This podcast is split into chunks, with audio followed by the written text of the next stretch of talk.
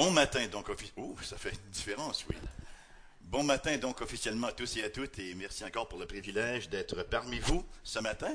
Et nous souhaitons la bienvenue par extension au groupe 1, à la cellule d'Elmer, c'est cela? Qui, par la magie de la téléprésence, sont là ce matin et assistent avec nous à, ce culte, à cette prédication principalement. Alors on salue M. Pinard, son épouse et l'équipe là à Elmer et nous nous réjouissons grandement de pouvoir ainsi, par euh, hein, la technologie moderne, euh, étendre notre rayonnement dans la prédication de la parole du Seigneur. Nous avons survécu à la canicule, c'était pas peu dire, hein, c'est déjà une grâce de Dieu, certains mieux que d'autres. En même temps que ça nous fait apprécier le fait que on va pelleter bientôt. Vais briser le mood, là, mais ça sera pas long. D'ailleurs, euh, je voyais hier à côté, ici, là, il y a une pelle déjà de sortie, hein, que tu après le mur, là. Il y en a qui ont plus que d'autres. Hein. Euh, qu'est-ce que je suis censé dire? rien d'autre. Euh, on commence maintenant, je pense. Voilà.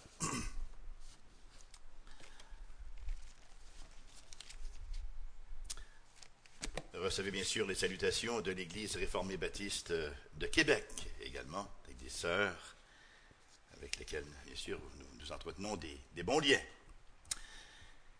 Quand on ouvre la parole de Dieu et qu'on dépasse un peu une lecture rapide,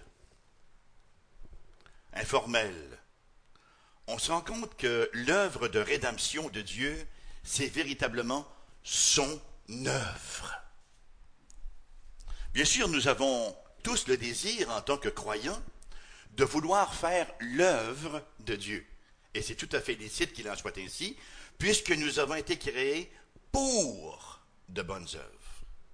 Mais avant d'en arriver dans Éphésiens 2, à cette affirmation que nous avons été créés pour de bonnes œuvres, il nous est d'abord affirmé que nous sommes son œuvre. Vous voyez, nous ne faisons pas son œuvre. Nous sommes son œuvre. Et vous devez possiblement être familier, familière avec le mot grec qui est traduit ici par œuvre, qui est le mot poéma. Nous sommes son poéma, qui a donné en français effectivement poème, c'est-à-dire nous sommes son œuvre d'art. Lorsqu'un artiste est en train de faire une œuvre d'art, il n'y va pas avec négligence. Il met tous ses dons à contribution pour être certain qu'aucun détail n'est laissé au hasard et que le travail final va être un chef-d'œuvre, une œuvre d'art devant laquelle les connaisseurs s'extasient. Mais c'est ce que Dieu fait avec nous. Nous sommes son œuvre d'art. Et par son esprit, dans le processus progressif de la sanctification, il est en train de faire de nous une œuvre d'art. Et il ne laissera rien au hasard rien qui pourrait être susceptible de gâcher cette œuvre-là ou de lui faire perdre sa valeur. Nous retrouvons une pensée tout à fait similaire dans l'Évangile selon Saint Jean au chapitre 6, les versets 28 et 29, où nous lisons ceci. Ce sont les disciples finalement qui s'amènent à Jésus et qui lui demandent, Que devons-nous faire pour faire les œuvres de Dieu? Jésus leur répondit, L'œuvre de Dieu, c'est que vous croyez en celui qui l'a envoyé. Pourquoi est-ce que les disciples viennent à Jésus et lui posent cette question Alors, c'est relativement simple. Nous sommes dans le contexte de la multiplication des pains ici. Les pains viennent d'être multipliés, hein, on nourrit plusieurs hommes, plusieurs femmes, avec finalement euh, une phalangine de petits poissons.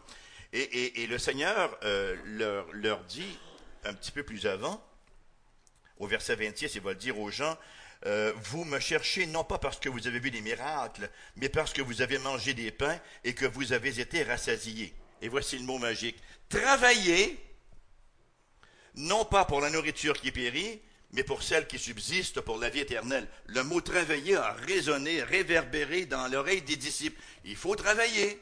Alors ils se pointent à Jésus et disent, on voudrait bien travailler, qu'est-ce qu'il faut qu'on fasse pour qu'on puisse avoir l'assurance que nous avons le sourire de Jésus sur nos vies? Qu'est-ce qu'on peut faire pour nous assurer de la faveur de Dieu? Et Jésus leur fait cette réponse qui est complètement déconcertante.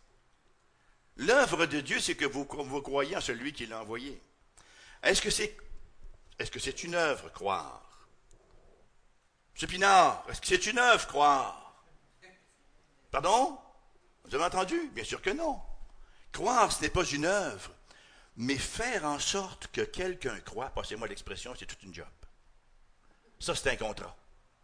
Faire en sorte d'amener quelqu'un à la foi, c'est une œuvre qui dépasse les capacités humaines. Ça prend une intervention surnaturelle. Seul Dieu peut le faire. L'œuvre de Dieu, c'est que vous croyez, génitif de source, l'œuvre que Dieu fait, c'est de vous faire croire, de vous amener à la foi en celui qu'il a envoyé, notamment le Seigneur Jésus-Christ. Nous sommes son œuvre, bien-aimé. Nous sommes son ouvrage. Et il y a toute une pléthore d'autres portions d'Écriture qui viennent nous confirmer cela. On n'a seulement qu'à penser dans Jérémie, le tour du potier. Quel est le rôle de l'argile dans la fabrication du pot?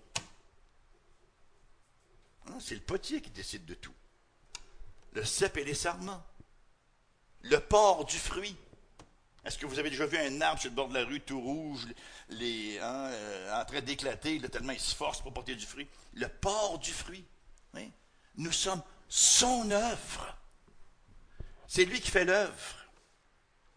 Et une fois qu'on a compris cela, il y a un deuxième danger qui nous guette. C'est la tendance à croire que la seule œuvre de la grâce, que la seule œuvre que la grâce fait dans nos vies, c'est de nous amener à croire. C'est déjà extraordinaire. Que l'œuvre de Dieu nous amène à croire en Jésus-Christ parce que personne n'y arriverait autrement. C'est déjà extraordinaire d'être amené à croire au salut. Mais l'œuvre de la grâce va plus loin que ça. La grâce, l'Évangile, nous informe, mais aussi elle nous transforme. C'est une transformation. Le Seigneur, dans l'ordo salutis, vous savez, dans toute la chaîne du salut, ne fait pas que dire ils sont sauvés maintenant, je les mets sur la tablette, on va attendre à la fin. Non, nous sommes son œuvre jusqu'à la glorification. La grâce agit tout au long. C'est une transformation qui s'opère par des moyens. C'est pas mystique. Hein? C'est pas que je m'assois, je me rends compte que j'ai un problème dans ma vie, je fais une courte prière et j'attends, dis, voilà, je viens de recevoir la délivrance, je ne suis plus pareil, je suis transformé. C'est pas aussi mystique que cela. Ça prend plus que cela pour nous transformer. Dieu utilise des moyens pour ce faire. La grâce agit tout au long de nos vies pour nous rendre conformes au Christ. Hein. Nous avons été sauvés pour cela, pour être rendus conformes à l'image du Seigneur Jésus-Christ. Et comment agit-elle cette grâce-là? Elle agit dans les circonstances. Et regardez tout au long de l'Écriture sainte, les saints de Dieu, comment Dieu a œuvré avec eux. Quand on parle d'Abraham, on s'énerve avec Abraham. Hein? Hey, Morija, Morija, c'est extraordinaire, Morija. Effectivement, c'est extraordinaire le mont Morija. Nous avons dans le mont Morija, dans l'épisode de Morija, où Abraham va sacrifier son fils Isaac, parce qu'il croyait pouvoir le, retrouver comme par une sorte de résurrection, nous avons une manifestation de foi à nul autre comparable. Et Abraham, oui, oui, c'est le père de la foi, mais attention, Abraham n'est pas venu au monde comme cela. Abraham, c'était un vulgaire idolâtre comme tout le monde à Ur en Chaldée. Un polythéiste comme les autres. C'était un perdu dans la masse que Dieu a choisi et que Dieu a travaillé, que Dieu a pris pour en faire un poème, pour en faire une œuvre d'art. Et il le fait par toutes les circonstances de la vie d'Abraham. Et Abraham, ça n'a pas toujours été un succès bœuf. Ses expériences, on le sait. Hein? À un moment donné, il arrive en Égypte, il commence à mentir parce qu'il a un peu peur hein, des Égyptiens. Il dit à Sarah, dis-leur que tu es ma sœur. Et il fait quelques boubous. Hein? Et finalement, la promesse ne se réalise pas. On se souvient ce qui s'est produit. Ils ont pensé, Sarah et lui, donner un petit coup de main à Dieu. Et ils ont fait intervenir Agar. Et ça donne ce que ça donne. Hein. On en a encore les répercussions aujourd'hui d'ailleurs. Hein. Mais ceci pour dire que, avant qu'Abraham ne devienne ce qu'il est aujourd'hui, il a vécu toutes sortes d'expériences par, lesquelles Dieu l'a transformé. il y a un aspect surnaturel qui œuvre dans les éléments naturels. C'est la même chose que la conjonction de la révélation générale et de la révélation spéciale. Quand Dieu s'est révélé d'une manière surnaturelle hein, Adam et Ève, eu égard euh, à l'approbation dans le jardin d'Éden, il y avait la révélation générale, il y avait un arbre aussi. Hein, la défense expresse impliquait aussi quelque chose euh, de la révélation naturelle, de la révélation générale. Même chose pour Isaac. Isaac a tenté, a tendu également a répété plusieurs des erreurs de son père Abraham. Et qu'en est-il de Jacob, ce cher Jacob qui est devenu le patriarche? Hmm? Ce cher Jacob qui, faut bien le dire, puisque c'est public, de notoriété publique, n'a pas été un modèle de vertu de facto.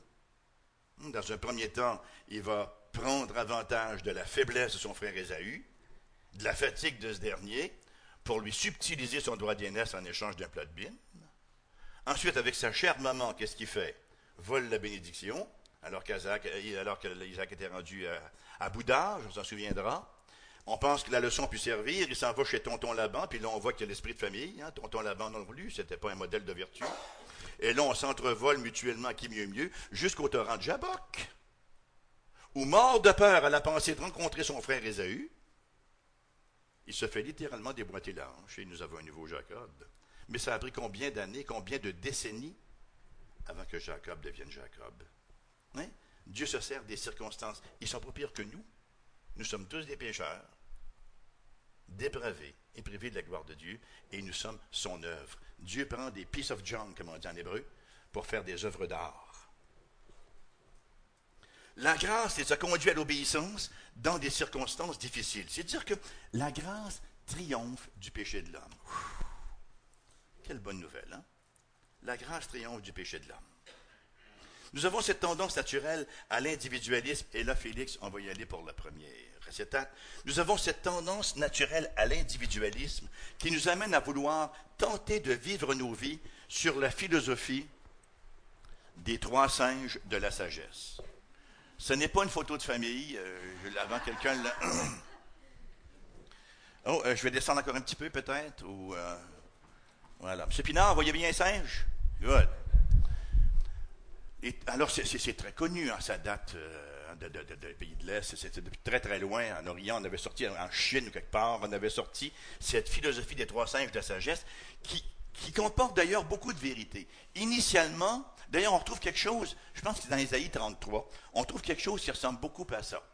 L'idée est la, est la suivante, je ne dirai rien de mal. Hmm? Je ne regarderai rien de mal. Et je vais fermer mes oreilles à ce qui est mal. On dit c'est le secret du bonheur. Il y a une certaine vérité là-dedans. Sauf que c'était rapatrié, repris par notre société individualisme pour dire je ne m'impliquerai pas. Je ne me prononcerai pas. Je vais refuser de voir là où je peux être impliqué et je vais refuser d'entendre les cris à l'aide. On a de beaux exemples de ça dans la parole de Dieu. L'un des plus frappants, bien sûr, c'est la parabole du bon samaritain. Nous avons là le parfait singe qui descend de Jérusalem, hein, et il était, entre autres choses, prêtre. Quand il voit le pauvre bougre, qui était tombé au milieu des voleurs, qu'est-ce qu'il fait? Il a fait un grand détour. Il n'a pas voulu le voir. Il n'a pas voulu entendre les gémissements de ce pauvre homme qui est à l'agonie. Et une fois rendu en ville, il n'a pas voulu en parler aux autres. Il ne voulait pas se mettre dans le trouble. L'autre qui a suivi après, le Lévite, a fait la même chose. Qu'a fait Pilate? C'est bien de se laver les mains avant les repas. Mais là, ce n'était pas le temps. Il s'est lavé les mains. Il ne voulait pas s'impliquer dans la condamnation de Jésus. Non-implication. Il y a plusieurs années. Non, pas, il n'y a pas tant d'années que ça, finalement. Bon, il y a quelques, années quand même.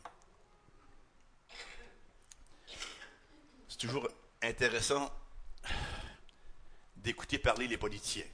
Enfin, ça n'a rien d'autre à faire, hein, parce que, pour ce qu'ils racontent. Alors, il y a le président français, François Mitterrand. Il y avait je ne me souviens plus quelles circonstances difficiles. Vous savez, Change We Can Believe In, ce n'est pas la dernière sur le marché. Hein. C'est la première, il y en a eu d'autres avant. Le président Mitterrand euh, avait à se prononcer euh, sur euh, une circonstance politique difficile dans le monde. Je ne sais plus en quoi ça consistait.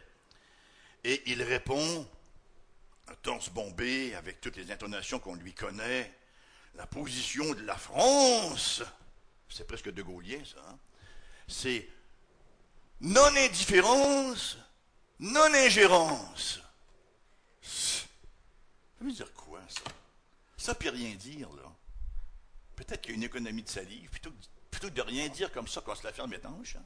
Imaginez par exemple que vous êtes sur un pont, vous avez quelqu'un dans la rivière qui se noie. Et vous lui dites, pauvre vieux, je suis vraiment désolé, écoute, je suis pas indifférent là mais je ne pas non plus. Bonne baignade. Hein? Ça, ne veut strictement rien dire. Hein? Cette tendance naturelle à vouloir vivre notre vie Et, ça, chrétien comme non chrétien, c'est une tendance qui nous guette constamment. Selon la philosophie des trois singes de la sagesse. On a vu ça euh, à la télévision il n'y a pas si longtemps encore. Hein, aux États-Unis, on est découragé dans les grandes villes, dans les mégapoles, entre autres. Il y a des gens qui se font littéralement agresser sur le trottoir et les passants passent chaque côté. On ne veut pas voir. S'impliquer, ça dérange. On ne veut surtout pas s'exposer à l'épreuve. On peut l'enlever, celui-là, Félix, merci. On ne veut surtout pas s'exposer à l'épreuve. On ne veut pas s'exposer à la souffrance. Ça se comprend, là, quelque part. L'homme naturel n'a aucune théologie de quelque sorte que ce puisse être de la souffrance. L'homme naturel est un hédoniste en puissance. Hein? Comment est-ce qu'on peut éviter le maximum de souffrance et même le minimum de souffrance? L'homme naturel n'a aucune théologie de la souffrance. C'est la raison pour laquelle, d'ailleurs, il voit cela comme complètement inutile. Ça sert à quoi la souffrance? Ça n'a pas de but. Ça dérange inutilement, ça, fait de la peine. Ça n'a pas sa raison d'être, la souffrance. C'est la raison pour laquelle l'homme naturel, il est en faveur de l'euthanasie. Il est en faveur du suicide assisté et toutes ces choses-là, vous voyez. Souffrir, ça n'a pas de sens pour lui. Ça n'a pas de but. C'est une erreur quelque part. La réalité est la suivante, cependant. La vie en régime post-lapsaire, ça c'est un terme pompeux qui veut dire de ce côté-ci de la chute. La vie de ce côté-ci de la chute, ce n'est pas une balade en forêt. Particulièrement si la grâce est à l'œuvre. Non pas que la vie chrétienne ne soit faite que de souffrances. Cependant, qu'elle n'en est pas exempte. Vous savez qu'on peut nourrir une conception très païenne de la vie chrétienne. Pour certains chrétiens, la vie chrétienne consiste à faire du cocooning avec Jésus. Hein, et on dérange rien, on dérange personne, puis personne ne vient nous déranger. Je me souviens quand j'étais petit dans mon ancienne religion, ceux qui sont à peu près de mon âge, vous vous souvenez peut-être là, peut-être que ça se faisait chez vous aussi. J'avais une tante, quand ça allait mal chez eux, puis ça allait toujours mal d'ailleurs, elle prenait le crucifix et elle virait de bord. Mettait Jésus en punition, face au mur. C'est blasphématoire, bien sûr. Elle ne se rendait pas compte de ce qu'elle faisait. Oui, c'est une conception païenne de vouloir manipuler la divinité. Alors, si Jésus était fin, il revenait du bon bord. Quelque chose, hein? On pourrait bien l'appeler à l'époque le petit Jésus. Hein? Ou quand quelqu'un se mariait le samedi, on mettait un chapelet sur la corde de linge pour ne pas qu'il pleuve. Vous savez, c'est un effet ces nuages, ça? C'est bon.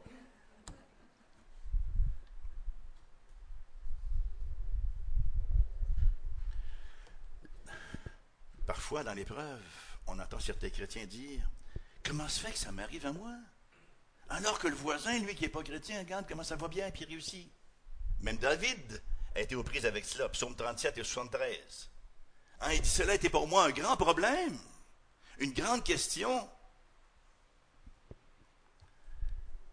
Je ne pense pas rien vous apprendre ce matin en vous disant que les chrétiens, comme les païens, attrapent la grippe, peuvent perdre leur emploi, peuvent expérimenter des tensions dans leur mariage, peuvent avoir des enfants difficiles ou ne pas avoir d'enfants, peuvent expérimenter des revers financiers, avoir des accidents d'auto, etc., etc., etc.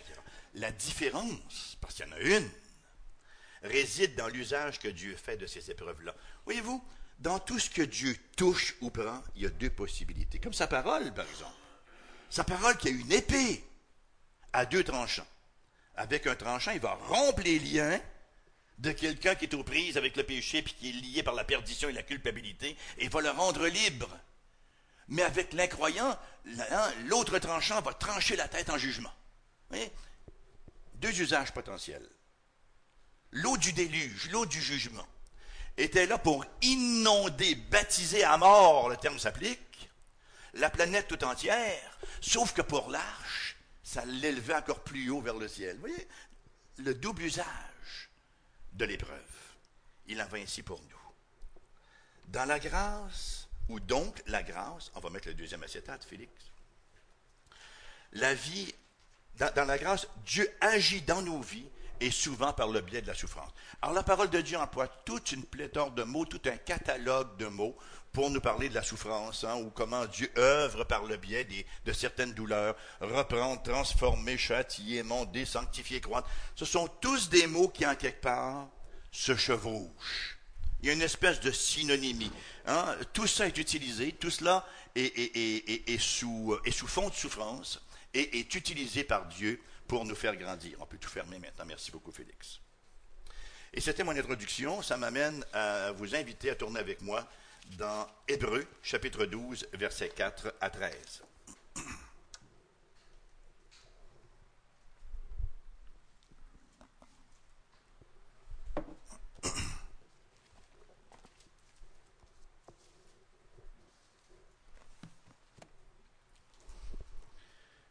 Vous n'avez pas encore résisté jusqu'au sang en luttant contre le péché. Et vous avez oublié l'exhortation qui vous est adressée comme à des fils. Mon fils, ne méprise pas le châtiment du Seigneur, et ne perds pas courage lorsqu'il te reprend, car le Seigneur châtie celui qu'il aime, et il frappe de la verge tous ceux qu'il reconnaît pour ses fils. Supporter le châtiment, c'est comme des fils que Dieu vous traite. Car quel est le fils qu'un père ne châtie pas? Mais si vous êtes exempts du châtiment auquel tous ont part, vous êtes donc des enfants illégitimes et non des fils.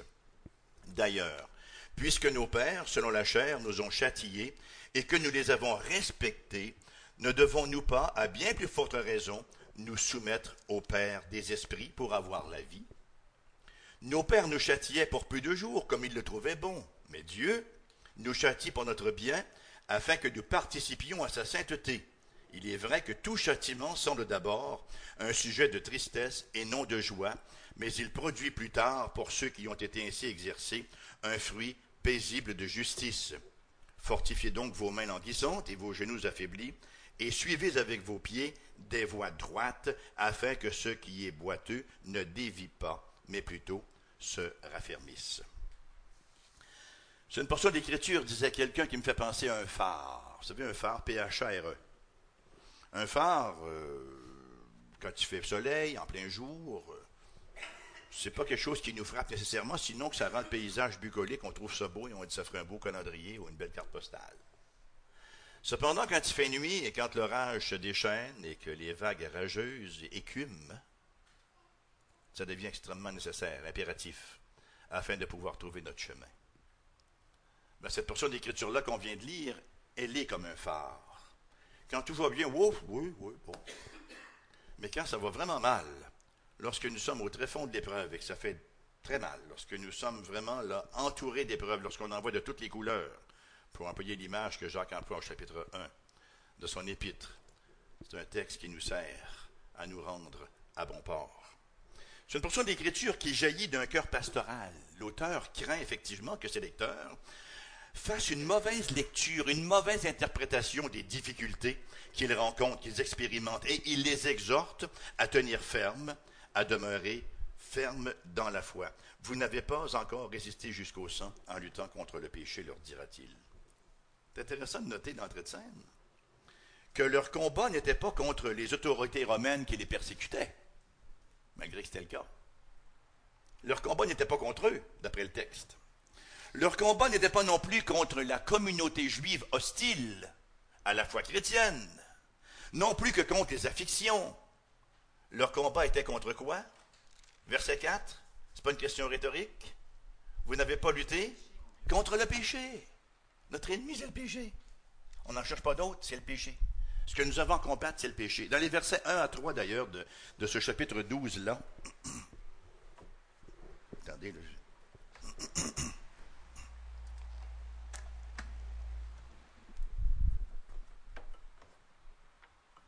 les versets 1 à 3, c'est comparer la vie chrétienne à une espèce de course, hein, une espèce de compétition athlétique qu'on termine avec persévérance. Mais ici, c'est comparer un combat de boxe. Et il n'y a pas d'issue possible avant que le péché ait été mis KO. Alors vous n'avez pas lutté encore jusqu'à la mort contre le péché. Verset, comme je viens de le dire, voilà. L'auteur de l'épître, donc, rappelle par ailleurs à ses lecteurs, il les rappelle à l'ordre. Vous avez oublié l'exhortation qui vous est adressée comme à des fils. À quel point cette remarque est pertinente pour l'Église d'aujourd'hui? Euh, je pense que tous ceux qui sont impliqués dans le ministère et tous ceux qui veulent vivre une vie chrétienne sérieuse sont extrêmement attristés par l'état de l'Église contemporaine, où plusieurs croyants finalement limitent leurs préoccupations chrétiennes, comme je dis souvent, à la troisième tablette de leur frigo. Hein, on n'est plus capable de voir une, une, perspective globale. c'est extrêmement réductionniste et on, tend à se laisser par le monde à ce niveau-là et à amener une petite vie chrétienne très individualiste et très superficielle. Et, là, je ne veux pas tomber dans la condamnation, ce serait beaucoup trop facile, parce que nous sommes quand même son œuvre et nous savons qu'il va nous mener à bon port. Mais à quel point la remarque qu'il fait ici, vous avez oublié l'exhortation qui vous est adressée comme à des fils, à quel point elle est pertinente pour l'Église d'aujourd'hui? Les sondages nous révèlent qu'une grande majorité de professants, de ceux qui professent la foi, ne savent même pas où se trouvent les commandements dans la parole de Dieu. Ne pourraient pas vous dire où se trouvent les béatitudes. C'est même pathétique. Et la raison, très souvent, c'est que les gens, les chrétiens, ne visitent pas souvent la Bible, ne visitent pas souvent la révélation, la consolation, la force que donnent les Écritures. Tout cela va rester sans effet si on ne connaît pas l'Écriture sainte. Et pour la connaître, il faut la visiter régulièrement. La connaissance de la parole de Dieu est essentielle à notre survie spirituelle. Ben écoutez, venons-en à notre texte de ce matin. Donc, l'auteur pense à son point central et sa crainte, c'est que ses lecteurs fassent une mauvaise interprétation des circonstances difficiles, qu'ils soient tentés de dire ah, Dieu m'a abandonné, euh, Dieu m'a trahi, Dieu m'aime pas, ou, ça marche pas avec moi le christianisme. Hein, ils peuvent tenter, être tentés euh, par ce genre de découragement-là. Alors le verset 5 rappelle à l'ordre, vous avez oublié l'exhortation qui vous est adressée comme à des fils.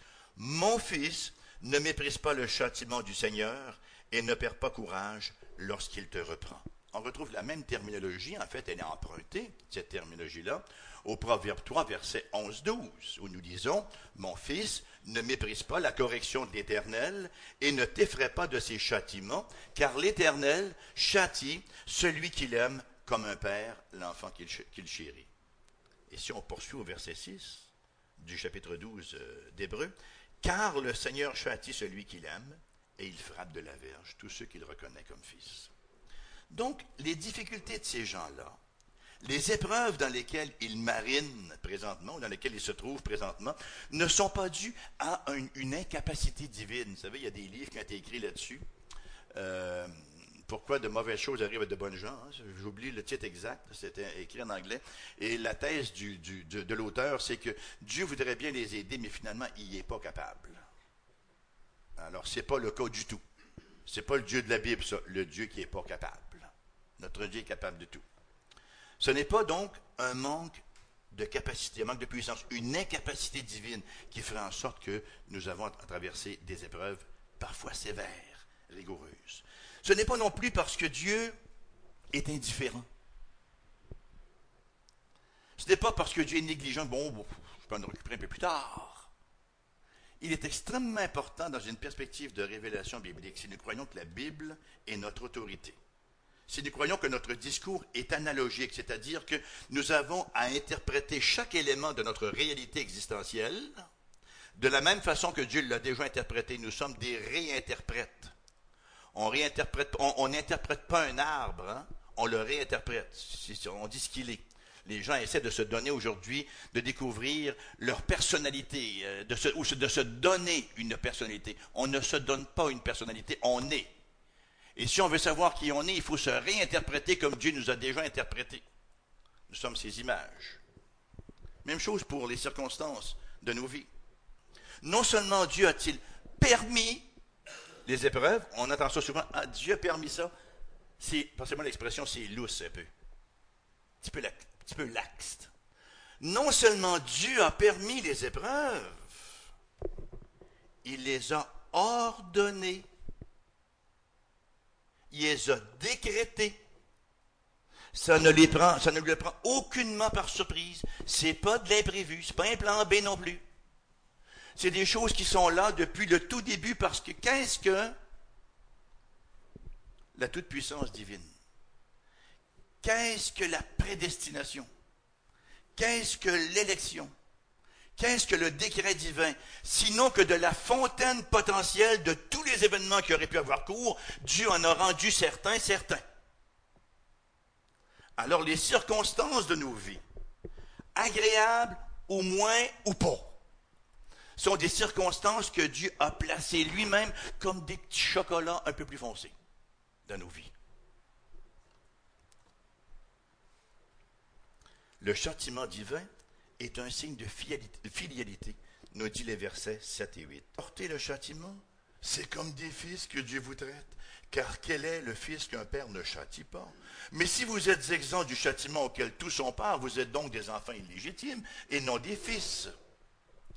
Dans le monde ancien, j'espère que c'est encore la même chose aujourd'hui parmi les chrétiens, dans le monde ancien, la discipline, c'était une prérogative et un devoir indiscutable des pères. Non pas que les mères n'avaient pas voix au chapitre, mais c'était le devoir premier des pères. D'ailleurs, ce n'était pas un signe de faveur lorsqu'un enfant n'était pas discipliné par le père. C'était plutôt un signe de rejet ou encore un signe de négligence.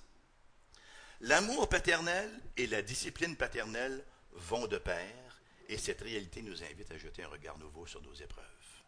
L'amour paternel et la discipline paternelle vont de pair. Ainsi pour Dieu.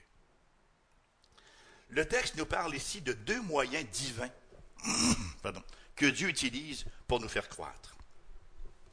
Il nous dit en effet, le Seigneur châtie celui qu'il aime, il frappe de la verge tous ceux qu'il reconnaît pour ses enfants. Le premier verbe, donc, le verbe paideo, qui est traduit ici par châtie, veut dire littéralement élever un enfant.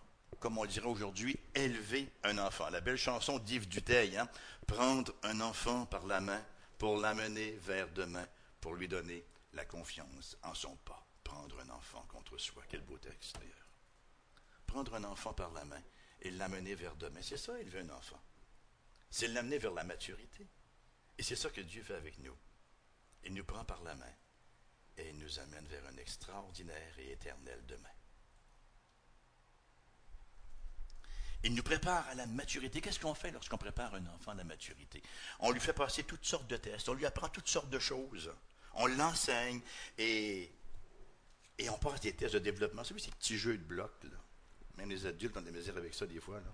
Vous avez une, une, boule, une grosse boule en plastique, puis vous avez des blocs avec toutes sortes de formes, il faut les mettre au bon endroit. Puis là, quand l'enfant réussit, on est tout content, on l'applaudit, il est fier de lui, et là, ça le motive pour aller plus loin. Hein? On veut l'amener à maturité. On veut qu'il se développe. C'est ainsi que Dieu fait avec nous. Il veut nous développer. Et c'est une épreuve pour un enfant, un petit jeu de blocs. Ça l'amuse en même temps, là, mais c'est une épreuve. Ensuite, ben là, il se voit placé sur sa première monture, son premier véhicule à roues, un tricycle. Quelque chose pour un enfant embarqué sur son tricycle. Il devient autonome. Il peut se déplacer tout seul sans marcher, c'est extraordinaire. Hein? Il pédale, partout, dans les escaliers. Enfin, ça va commencer. Sauf qu'on ne le laisse pas sur son tricycle jusqu'à l'âge de 40 ans à un moment donné. Hein? On le descend de là, il embarque sur un bicycle.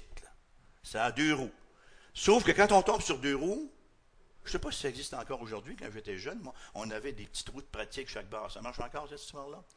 Puis on, trouvait ça bien catastrophique quand ils enlevaient, mais il fallait à un moment donné qu'ils les enlèvent. Et qu'est-ce qu'ils faisaient? Je ne sais pas comment c'était chez vous. Dans mon lac Saint-Jean natal, ils enlevaient les petits trous. Et on nous mettait dans une pente descendante, parce qu'ascendante, ça va moins bien. On nous mettait dans une pente descendante, on disait, tiens, bien pogné, puis là, on nous lâche dans la côte. Là, j'imagine qu'ils priaient pour qu'on se souvienne où étaient les freins. ça descendait à peu près c'était une épreuve. Hein, pour voir si on réussirait à rester en selle. Euh, je caricature un peu, mais c'est un peu ça le développement, vous voyez. Ça passe par toutes sortes de choses parfois qui, sont, qui peuvent nous apparaître un peu risquées, faut-il le dire. Alors, à l'occasion, Dieu va faire ça avec nous, dans nos vies. Il enlève des petites routes pratiques puis il nous envoie dans la côte. Sauf qu'il court à côté, hein, il ne suit pas très loin. C'est la pensée qu'on retrouve dans Jacques chapitre 1, qui est une de mes portions d'écriture favorites d'ailleurs. Jacques chapitre 1, dans les premiers versets, lorsqu'il nous dit de regarder comme un sujet de joie complète les diverses épreuves auxquelles nous pouvons être exposés parce que l'épreuve de notre foi produit la patience, la persévérance, etc., etc. C'est extraordinaire comme texte. Parle, les images qui nous parlent d'épreuves sont extraordinaires parce que les différentes épreuves auxquelles nous pouvons être exposés, les différentes épreuves, c'est le mot polypoïkoulos qui a donné le mot, euh, entre autres dans Éphésiens, là, euh, infiniment varié, qui a donné aussi, dans la, traduction grecque de la Septante, la couleur du manteau de Joseph, multicolore, toutes les couleurs. Regardez comme un sujet de joie, complète lorsque vous envoyez de toutes les couleurs. Et le verbe exposé, c'est le verbe péripipto, Alors péri autour, plutôt tomber. Lorsque vous tombez au milieu de toutes les épreuves, partout où vous regardez, il n'y a que des épreuves, et vous envoyez toutes les couleurs. Bien, considérez ça comme un sujet de joie complète, parce que ce sont les moyens que Dieu utilise pour vous faire grandir. Et là, ça ne dure pas de vitam aeternam, mais on n'est pas des martyrs là-dedans, là. Mais c'est moins plaisant que quand ce n'est pas éprouvé. Mais Dieu nous fait grandir ainsi. Donc, le mot paidéo, le premier moyen divin, de, croissance, c'est ce mot-là. Mon, fils, hein, euh, le Seigneur châtie ou corrige ou élève celui qu'il aime. Le deuxième mot est un petit peu plus motonneux, granuleux. Il arrive aussi que Dieu utilise la verge du châtiment pour épurer nos vies. Le châtiment, euh, soit dit en passant, c'est très important. Le châtiment n'est pas toujours pour un péché précis, c'est assez rarement pour un péché précis, j'ai presque envie d'ajouter. Mais c'est pour notre péché. Le, problème de l'être humain, ce n'est pas nos péchés. On sait ça, hein? C'est le péché. Le péché qui nous habite. Quand le psalmiste va dire, par exemple, Mon âme est attachée à la poussière, il exprime bien cette réalité-là. Mon âme est attachée à la poussière. Vraiment en sortir, est attachée à la poussière. Le problème que nous avons, c'est le péché, qui, bien sûr, génère les péchés actuels, mais le péché fondamentalement. On comprend donc qu'aucun croyant ne peut échapper à cette correction-là. Il se peut que ce châtiment-là parfois soit sévère, que l'épreuve soit très sérieuse, soit une véritable fessée. D'ailleurs, mastigoi, le mot qui est employé ici, est un mot qui, traduit, qui pourrait être traduit par flageller ou fouetter sais pas si la DPJ est en train de, est en ce matin, mais hein, on va voir de la visite de bonheur. Ça décrit une forme intense de châtiment et, bien sûr, euh, parfois c'est nécessaire. Parfois, ça prend des arguments frappants pour convaincre. Bien que nous ne serons jamais punis par Dieu, ça c'est impératif de se le rappeler. Bien que nous ne serons jamais punis par Dieu comme juge, parce que le Christ, bien sûr, a porté euh, notre jugement sur lui à la croix, comme père, mais Dieu peut nous infliger des corrections à la manière de n'importe quel père qui aime ses enfants, qui aime son enfant, qui veut le voir grandir dans le bon chemin. Qui, et, ça peut prendre toutes sortes de formes, cette correction-là que Dieu utilise pour nous. Mastigoyer, c'est l'expression. Ça peut être une perte d'emploi, ça peut être une maladie grave, ça peut être un handicap, ça peut être de la persécution j'ai lu quelque chose de tellement beau de J.C. Ryle, euh, parce que mon épouse et moi, nous faisons l'évangile de Jean en méditation, et oh, c'est un peu trop long pour que je vous le cite et que je me, souvienne de mémoire, mais ça allait dans le même sens que cela quand il parle des épreuves sanctifiées qui sont sanctifiantes. Le psalmiste de dire au psaume 119, verset 67, Avant d'avoir été humilié, qu'est-ce que je faisais? Avez jamais lu ça? Ah, c'est bon, c'est un bon psaume, je vous le recommande fortement. Je sais que le, 117 est plus expéditif, mais le 119 est très bon. Alors, je vais vous lire au moins deux versets pour vous mettre en appétit. Psaume 119, verset 67. Avant d'avoir été humilié, je m'égarais, maintenant j'observe ta parole.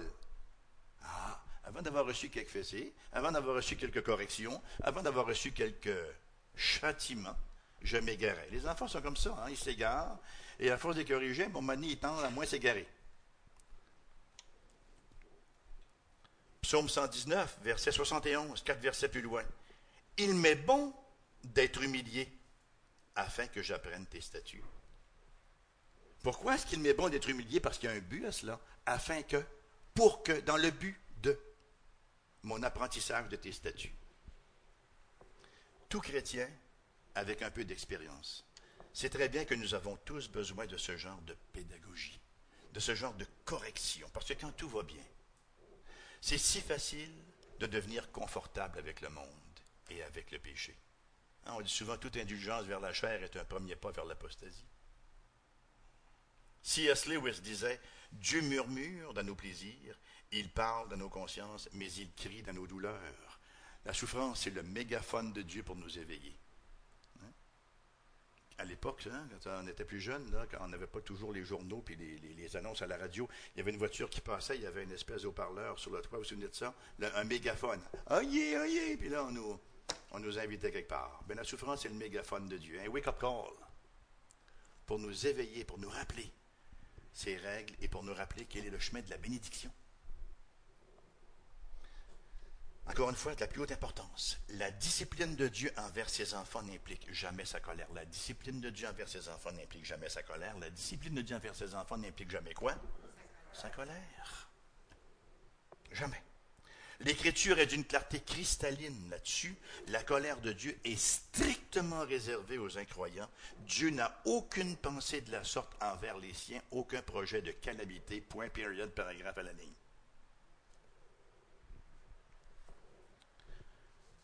Ça mène à mon deuxième point. J'en ai neuf. André, un, collègue Pinard là-bas, il y a un avantage sur vous. Eux autres, ils peuvent juste mettre ça off. Hein?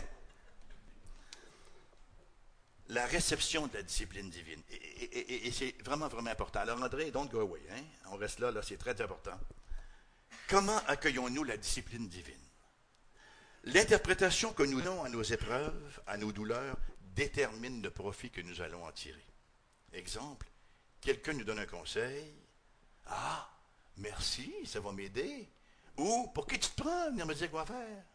Hein? Et ça arrive dans les détails insignifiants. J'ai eu une belle leçon de, l'herméneutique, c'est la science d'interpréter.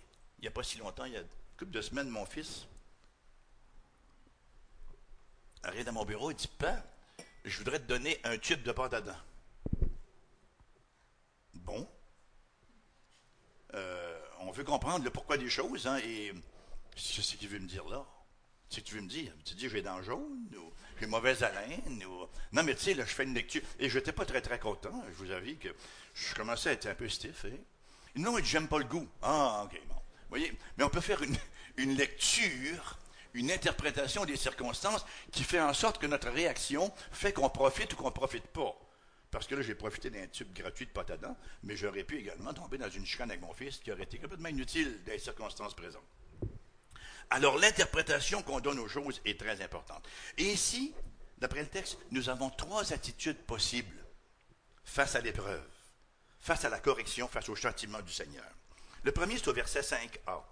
Mon fils, ne méprise pas le châtiment du Seigneur. Bon, le, verbe mépriser, qui est euh, oligoréo, ne veut pas vraiment dire mépriser. Veut dire plutôt prendre à la légère. Bouf. Ça me dérange l'épreuve, mais je ne cherche pas plus loin que ça. Après la pluie, le beau temps, ça va passer, ça dure juste un temps. Vous savez, le monde a une philosophie. Hein? Ah, ça va finir par passer après tout, puis bon, pour moi que je vais être meilleur après ça. Il y a une raison pour cela. Dieu n'est pas dans le décor pour eux, là, mais ils parviennent quand même à trouver une espèce de consolation qui leur permet de, comme on disait chez nous, euh, de toffer la brise, hein, en attendant que ça passe. Alors, ignorer le pourquoi, juste attendre que ça passe. Et ce genre d'attitude-là ne voit aucun but dans la souffrance, et conséquemment n'y cherche aucune leçon d'aucune sorte. Devant l'épreuve, ce genre de personne-là va, rationaliser. Ni va ne va y voir que des causes temporelles. Quelqu'un de très orgueilleux, qui se croit supérieur, fait subitement face à un échec, ça l'humilie grandement, et plutôt que d'y voir une leçon de sa dépendance de Dieu, il va empiler les causes secondes. Il va vous dire, bon, un concours de circonstances, euh, j'étais fatigué, une conjonction d'événements, etc. Mais Dieu n'est pas dans le dégât. Il refuse carrément d'y voir la main divine là-dedans. Ces gens-là coulent le test. Et qu'est-ce qu'on fait quand on coule un test? Mais il faut le reprendre encore. Ces gens-là font du surplace parce qu'ils reprennent encore et encore et encore les mêmes tests.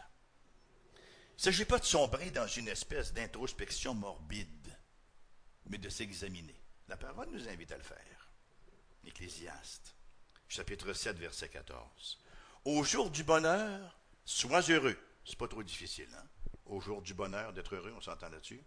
Au jour du bonheur, sois heureux. Au jour du malheur, réfléchis. C'est un peu plus difficile. Parce que dans le malheur, on n'est pas porté à réfléchir. On tend même à perdre notre rationalité. Même notre foi devient un peu diffuse parfois.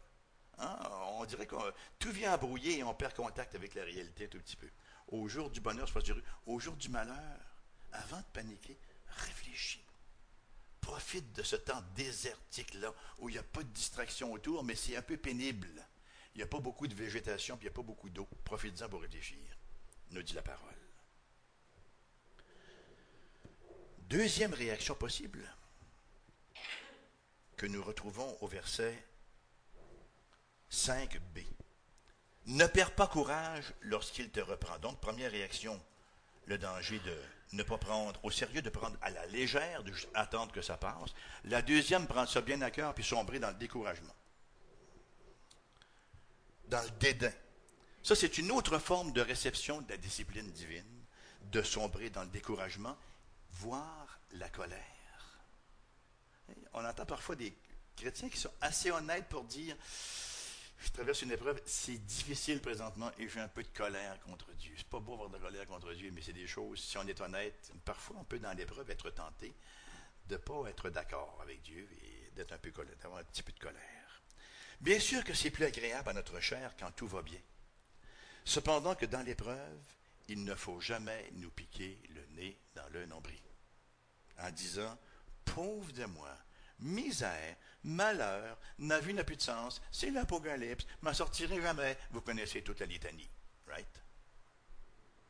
C'est encore ici une réaction qui ne sera d'aucun profit parce qu'elle ennuage la perspective de sorte que je n'y vois rien.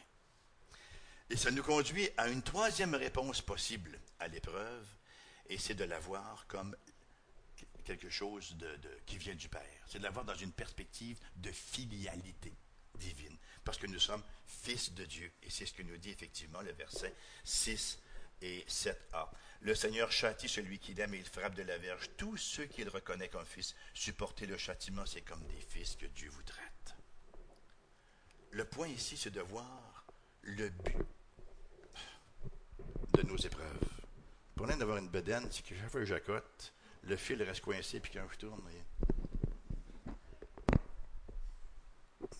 côté. Donc le point ici, c'est de voir le but de nos épreuves. Est-ce que ça a du sens pour vous de voir le but de nos épreuves? Si je vous demandais, par exemple, quelles sont les dernières épreuves que vous avez vécues et quel était le but? Non pas ce que vous avez conclu après coup, mais pendant que vous étiez dedans. Il peut y avoir une multitude de raisons pour lesquelles nous souffrons. Puis généralement, quand on tente de les trouver, on n'est jamais dedans. On fait toutes sortes de scénarios. Alors, ah, ça doit être parce que, ah, j'imagine en raison de... On ne peut pas entrer dans le secret du conseil souverain de Dieu, qui fait toutes choses selon le conseil souverain de sa volonté. Mais il y en a une qui est certaine. Il y a une raison qui est absolument certaine pour laquelle nous souffrons. Dieu est à l'œuvre pour nous entraîner à la sainteté il nous entraîne à la sainteté. Et le texte nous le dit, hein, que ça produit un fruit de paisible, de justice, et qu'il nous fait euh, contribuer, qu'il nous, rend participants à la fin du verset 10, afin que nous participions à sa sainteté. Quand on corrige un enfant, c'est pourquoi? C'est pour qu'il soit un peu plus à part, un peu plus sain, un peu plus conforme à ce qu'il devrait être. Alors, quelles que soient les raisons, hein, ultimement, c'est le but participer à sa sainteté. C'est une discipline productive, profitable. Écoutez bien ce que nous raconte l'apôtre Pierre. Chapitre 1, versets 6 et 7. C'est là ce qui fait votre joie. Il leur a donné toute la panoplie de bénédictions que nous avons en Christ Jésus. C'est là ce qui fait votre joie, quoique maintenant, virgule, puisqu'il le faut. Vous soyez attristés pour un peu de temps par diverses épreuves, afin que l'épreuve de votre foi, plus précieuse que l'or périssable, qui cependant est éprouvée par le feu, ait pour résultat la louange, la gloire et l'honneur lorsque Jésus-Christ apparaîtra. Moi, ce qui m'a frappé dans ce verset-là, c'est que maintenant, puisqu'il le faut, vous soyez attristés pour un peu de temps par diverses épreuves. Il faut que vous soyez pour un peu de temps attristés par diverses épreuves, afin que on puisse glorifier Dieu, apporter louange à Dieu lorsqu'il apparaîtra. C'est un must. C'est nécessaire, puisqu'il le faut implique que c'est nécessaire. Et c'est précisément ce que veut signifier ici Hébreu chapitre 12, verset 8. Mais si vous êtes exempts du châtiment auquel tous ont part, vous êtes donc des enfants illégitimes et non des fils.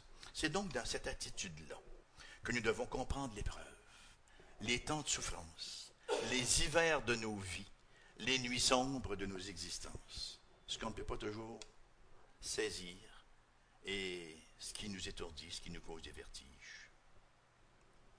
Verset 9 à 13 en terminant. L'auteur de l'Épître fait une très intéressante comparaison entre nos pères célestes et nos pères terrestres. Prenez pas de comparaison, nous le retrouvons au verset 9.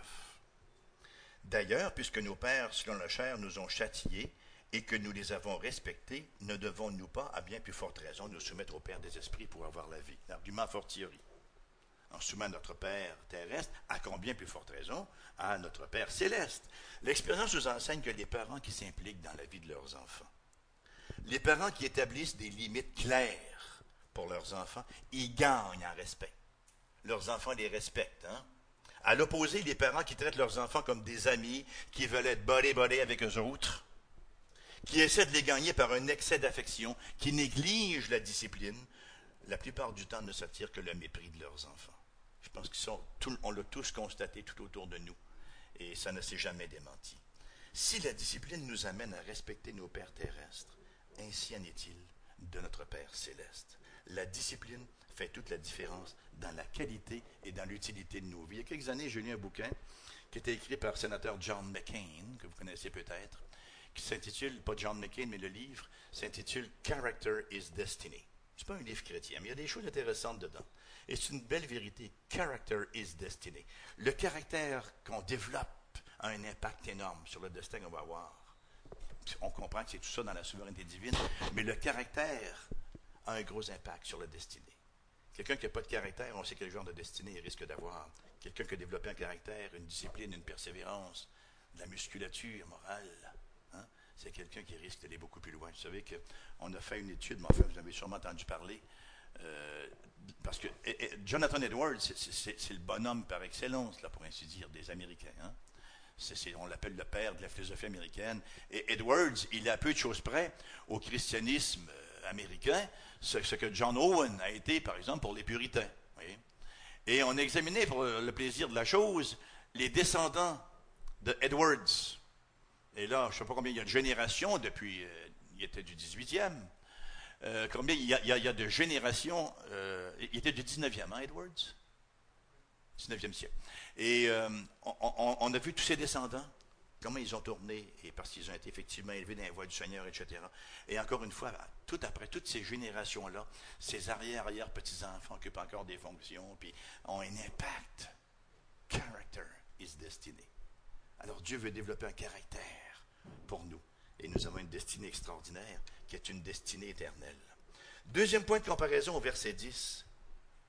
Nos pères nous châtiaient pour peu de jours comme ils le trouvaient bon, mais Dieu nous châtie pour notre bien afin que nous participions à sa sainteté. La discipline terrestre a une valeur pour ce monde seulement. C'est temporel, hein, ça ne dure pas très très très longtemps, pour une courte période de temps, alors que la discipline divine, elle, elle a une valeur éternelle, pour une vie sans fin. Troisième point de comparaison, toujours au verset 10, nos pères nous châtiaient pour peu de jours comme ils le trouvaient bon mais Dieu nous châtie pour notre bien, pour la vie éternelle. Comme il le trouvait bon. Chaque père terrestre, s'il est honnête, sait qu'il est dans l'éducation de ses enfants constamment inconstant. Hein? Consistently inconsistent, comme on dit en anglais. Il est constamment inconstant. On, on commet beaucoup d'erreurs dans l'éducation de nos enfants. On est inconstant, on a des réactions pécheresses, et malgré tout, on est respecté de nos enfants. Même un père imparfait peut exercer une influence positive sur ses enfants. Dans le cas de Dieu, il en va bien sûr tout autrement. Notre Père, notre Dieu, celui qui s'est fait notre Père en Christ Jésus, est infiniment bon. Et il n'y a que du bon pour nous dans sa discipline. Même si c'est attristant, bien sûr, de se faire corriger, de se faire discipliner, nous savons que cela concourt à notre bien. Ce n'est pas un cliché, c'est une réalité.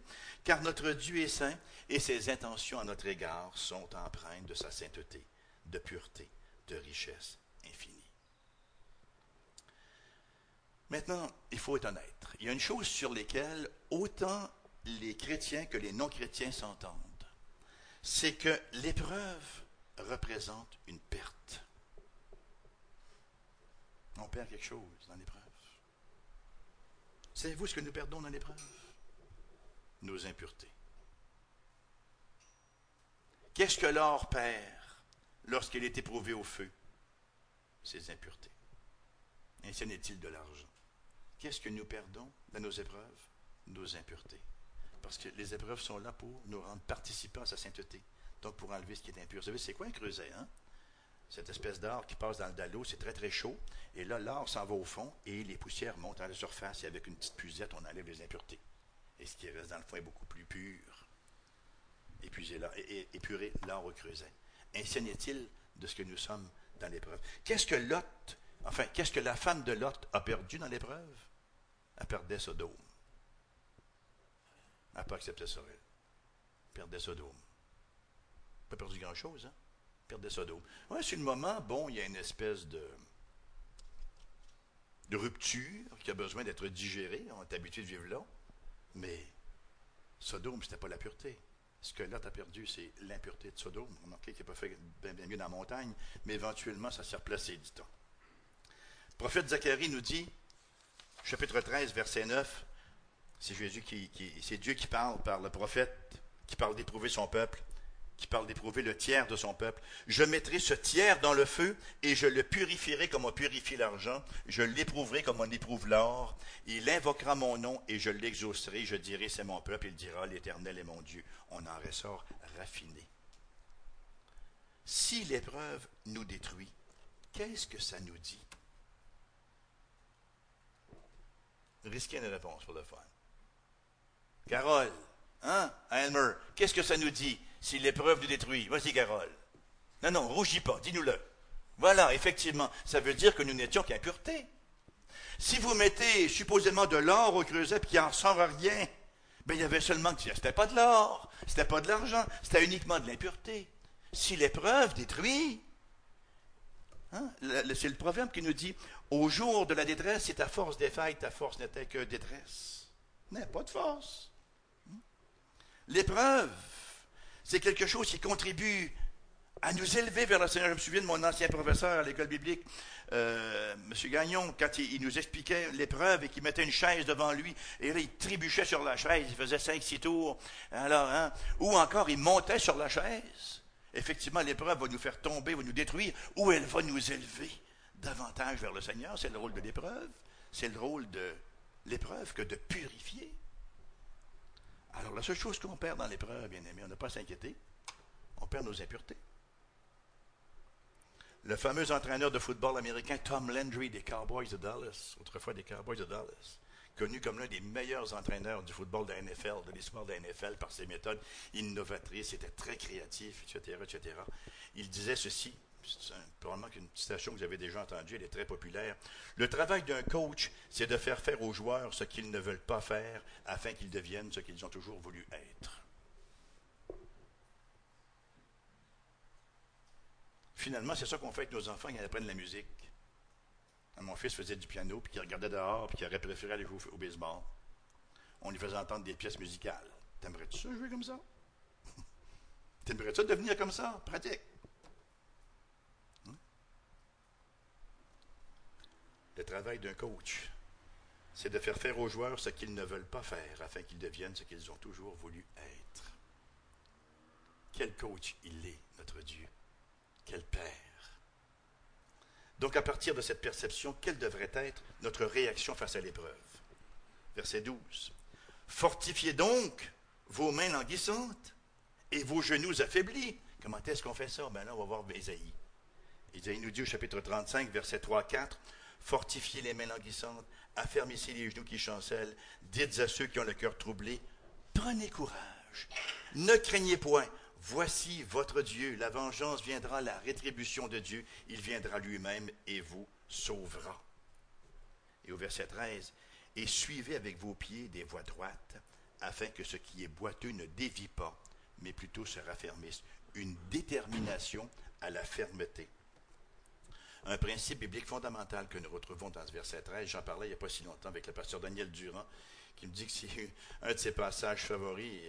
je trouve ça extrêmement intéressant ce qu'il me disait. Il dit Ce n'est pas la marche qui corrige la voie, c'est la voie qui corrige la marche. Je vous expliquer ça autrement. C'est la voie droite qui rassure le pied boiteux. Ce n'est pas le pied boiteux qui rend la marche droite. C'est ça que le verset nous dit. Suivez avec vos pieds des voies droites afin que ce qui est boiteux ne dévie pas mais se raffermisse. Les chrétiens vont dire quand ils sont dans l'épreuve Oh, ça va, c'est mal, je veux plus l'église. Puis là, ils arrêtent. Là. leur marche est boiteuse. Là, ils arrêtent. Quand ça ira mieux, je retournerai. Mais c'est précisément quand leur marche est quand leur pied est boiteux qu'ils ont besoin de suivre la voie droite pour rectifier leurs pieds. Vous me corrigerez, madame, euh, si, si, si, je me trompe, mais on nous dit, madame Payette, mais on nous dit que quand quelqu'un chante faux, il est bien qu'il chante près du piano, dans la mesure où le piano, bien sûr, est accordé. Il est bien qu'il chante, près du, qu'il piano, et à un bon moment la voix va se soumettre au piano. Le piano ne se soumettra pas à la voix fausse. C'est la voix fausse qui va se soumettre au piano droit. C'est ça qui nous est dit aussi. Quand ça va mal dans vos vies, quand vos marches spirituelles sont boiteuses pour toutes sortes de raisons, parce que les épreuves pluient, pleuvent à torrent, suivez avec vos pieds des voies droites, afin que ce qui est boiteux ne dévie pas, mais plutôt se raffermisse. Détermination à la fermeté. Notre élément important dans l'épreuve, éviter la victimisation. Ça, c'est notre tendance naturelle, notre tendance pécheresse naturelle.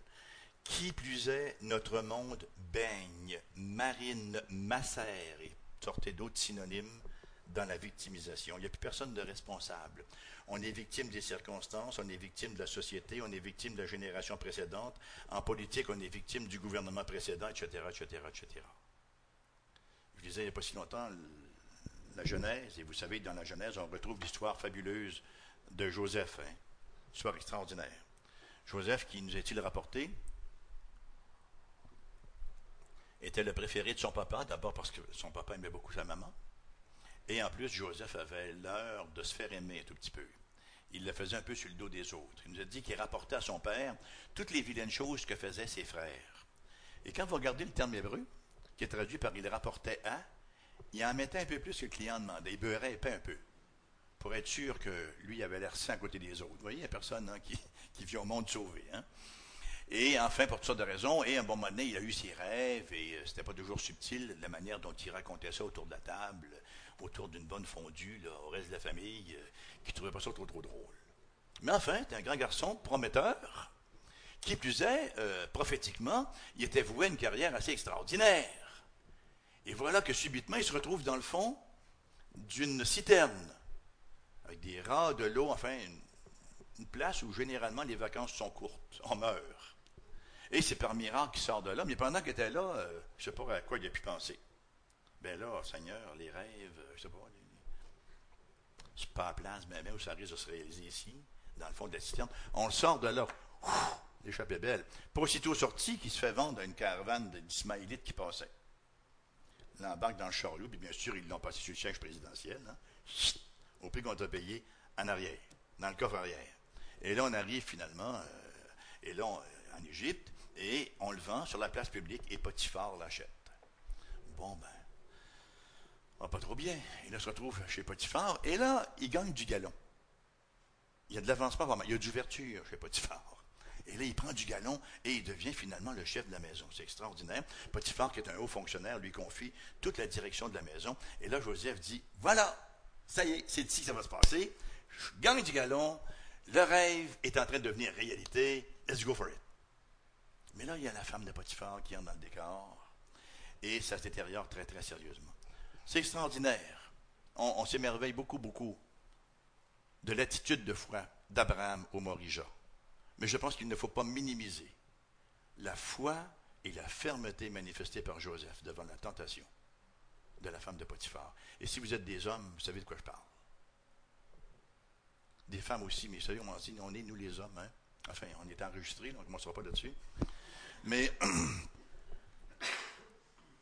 loin de moi la pensée, hein, mon, maître m'a tout confié ici, je ne le trahirai pas ici. Loin de moi la, pensée de pécher contre Dieu. C'est beau ça. Comme attitude devant la tentation. Ça mérite que Dieu le récompense abondamment. Ça mérite une autre promotion. Ça mérite certainement qu'on soulage ses souffrances et qu'on lui donne une situation privilégié. Il l'a eu dans la prison. Quelque chose, hein? Imaginez-vous à sa place, là. Il vient de poser un geste extraordinaire de fidélité envers Dieu. Récompense? Bien sûr. En prison. Bon, il est fin, il est gentil, de sorte qu'en prison, à un moment il pogne encore quelques petites fioles et ça va, ça va assez bien. Et là arrivent deux hauts fonctionnaires, encore une fois, du gouvernement de Pharaon. Un panetier et un autre dont j'oublie le titre, ça importe peu. Puis là, ils ont des rêves, vous connaissez l'histoire, et là, Joseph leur explique. Puis celui qui était supposé survivre devait le dire à Pharaon, il y a un bon Jack en prison qui est là pour rien, fais-le donc sortir. 30 secondes après qu'il est sorti, qu'est-ce qu'il a fait? Il a oublié Joseph. Nos amis tendent à nous oublier assez rapidement. On voit ça dans les funérailles. Oh, on n'oubliera jamais, il va toujours vivre dans nos cœurs. On écrit toutes sortes de niaiseries. Sur les petits euh, signets qu'on donne, c'est épouvantable ce qu'on peut écrire comme épaissitude là-dessus. Mais en tout cas, écoutez, enfin, il l'a. Et le gars est encore en tôle. Euh, il va peut-être falloir éditer ça un peu, Pascal. Est-ce que ça s'est dit, cette histoire-là? Peut-être que l'heure de la retraite a sonné pour moi. Euh, Bon, alors il est en prison et bon, un bon moment il finit par en sortir, mais imaginez tout le chapelet d'épreuves qui survient grain par grain. Hein? Et il ne nous y rapporté aucun apitoiement sur lui-même.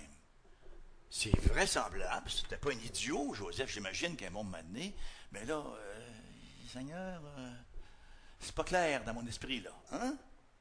Et tu as envie de dire à Dieu, mais c'est quoi le problème? Qu'est-ce que j'ai fait de pas correct pour mériter ça? Non?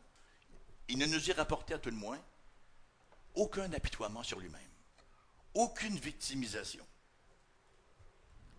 Genèse chapitre 50, verset 20, lorsqu'il est au sommet de sa gloire, et qu'il sait très bien qu'il a été élu là par Dieu pour être le protecteur du peuple choisi en Égypte, alors que Moïse avait été choisi pour être le délivreur du peuple choisi hors d'Égypte et qui se fait connaître à ses frères, il va dire ceci. Vous aviez médité du mal, de me faire du mal, mais Dieu l'a changé en bien. Oui, vous avez représenté pour moi toute une épreuve, mais c'est une épreuve sanctifiée aux mains du Seigneur, qui m'a fait grandir dans ma foi, qui m'a fait m'affermir dans la foi. En conclusion, quoi faire lorsque l'épreuve met son grappin rude et laid sur moi, lorsqu'elle me met le grappin dessus. Premièrement, me souvenir de la parole de Dieu.